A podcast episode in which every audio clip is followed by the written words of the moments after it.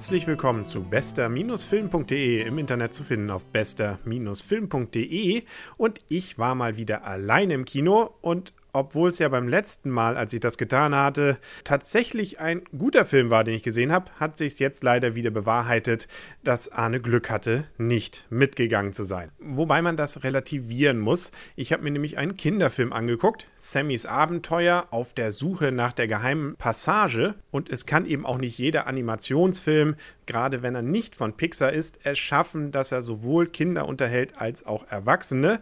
Das, was mich an dem Film besonders gereizt hatte, deswegen war ich nämlich auch reingegangen, war das 3D, nämlich der Trailer, der dazu schon öfter im Kino lief, der war ziemlich beeindruckend, weil er doch sehr spektakuläre 3D-Effekte hatte, insbesondere so eine Schlange, die das zumindest gefühlt schafft, bis einem fast vors Gesicht zu springen, beziehungsweise dann zu schlängeln. Das hätte ich mir oder wollte ich dann auch gerne im Kino sehen, ob das so ein Film dann auch trägt.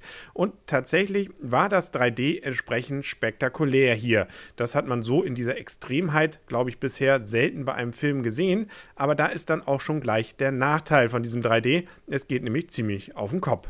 Zum einen bedeuten solche Nahaufnahmen in der Regel dann auch, dass man schielen muss. Das ist für so ein paar Sekunden, wie bei der Schlange, ja noch ganz witzig und da fällt es nicht so auf. Wenn das aber so einen ganzen Film geht, der dann fast 90 Minuten lang ist, dann ja, wird es anstrengend oder auch unangenehm. Und das zweite ist, wenn das so ein extremes 3D ist, dann merkt man eben doch, dass es nur eine Leinwand ist und nicht eine komplette Welt. Bedeutet also, links und rechts sind ja Ränder. Und wenn also das eine Bild jetzt sehr viel von dem rechten Rand zeigt und das andere Auge dann entsprechend weniger, dann fehlt etwas vom Film und das merkt man dann auch in dem Film. Das heißt nämlich, man hat das Gefühl, so leicht in so einen ja schummrigen Tunnel dann reinzugucken. Na, beschreibt es nicht ganz. Also man guckt und hat dann so Halbbilder von Rändern noch mit da drin. Nicht immer, aber es fällt an einigen Stellen auf. Kurz gesagt, dieses 3D ist zwar an einigen Stellen spektakulär, aber im größten Teil eher nervig. Auf den ersten Blick wirkt es ja noch so, als wenn das auch so eine ähnliche Geschichte wäre wie Findet Nemo,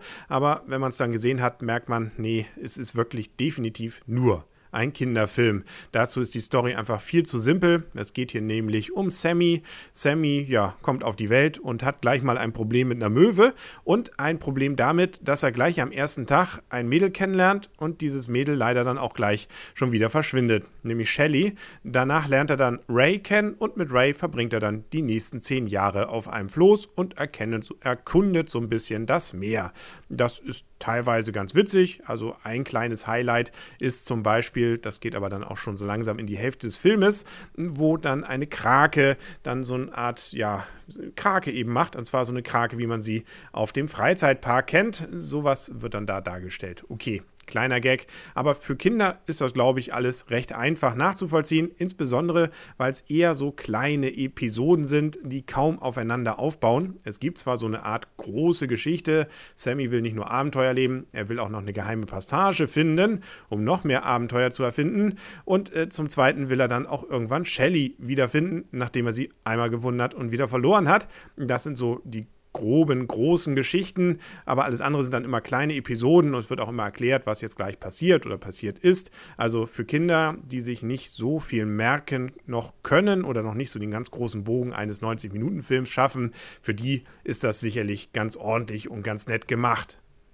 Erwachsene jedoch sind völlig unterfordert und dann auch noch ziemlich gelangweilt, weil die Gags, die da drin sind, sind eben kindergemäß. Es ist eben wie so ein Kinderbuch, das vorgelesen wird.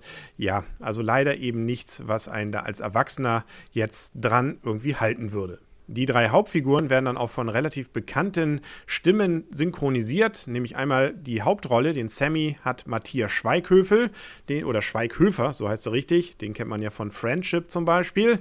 Und dann Lena Meyer-Landrut, die ist nämlich die Shelley, spricht also das Mädchen. Und da kommt dann auch schon gleich wieder ein kleiner Nachteil was wahrscheinlich Kindern überhaupt nicht auffällt, aber als Erwachsener, erstens, wenn man das weiß, dann hört man drauf und dann hört man auch, dass das eben doch keine professionelle Sprecherin ist, beziehungsweise keine Schauspielerin, zumindest noch nicht. Das wirkt so ein bisschen wie bei so einer Schulaufführung, eben so ein bisschen Overacting, so ein bisschen, ja, ich muss es jetzt besonders betonen, ohne dass es sehr natürlich rüberkommt. Also, so gut sie ja singen kann und so natürlich sie eigentlich ist, das ist noch nicht so das Metier und ist, befürchte ich, dann doch eher dem geschuldet, dass erstmal mit dem Namen hier Werbung machen wollte. Aber nun gut, muss dann wahrscheinlich so sein, wenn man es nicht weiß. Und wie gesagt, Kindern, denen fällt das wahrscheinlich auch nicht auf.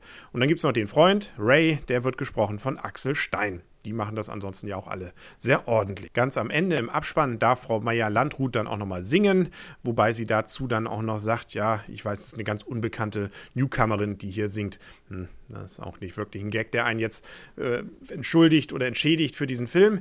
Was immerhin ganz angenehm ist und diesen Film immerhin ein wenig unterscheidet von solchen, meiner Ansicht nach, auch Reinfällen wie die Konferenz der Tiere, ist, dass hier zwar auch der Öko-Gedanke drin vorkommt. Da läuft dann auch ein Schiff auf ein Riff und dadurch kommt dann das entsprechende Öl ins Wasser oder auch es gibt Verunreinigung anderer Art oder böse Menschen, aber zum Beispiel Wahljäger, aber es gibt auch immer auf der anderen Seite die guten Menschen. Also immerhin ist es nicht so ganz einseitig. Auf der einen Seite die bösen Menschen, auf der anderen Seite die guten Tiere. Hier gibt es auch bei den Menschen sozusagen beide Seiten und auch beide Seiten relativ gleichmäßig. Das fand ich doch relativ bemerkenswert. Ist also ein auch durchaus mit der Menschheit versöhnlicher Film.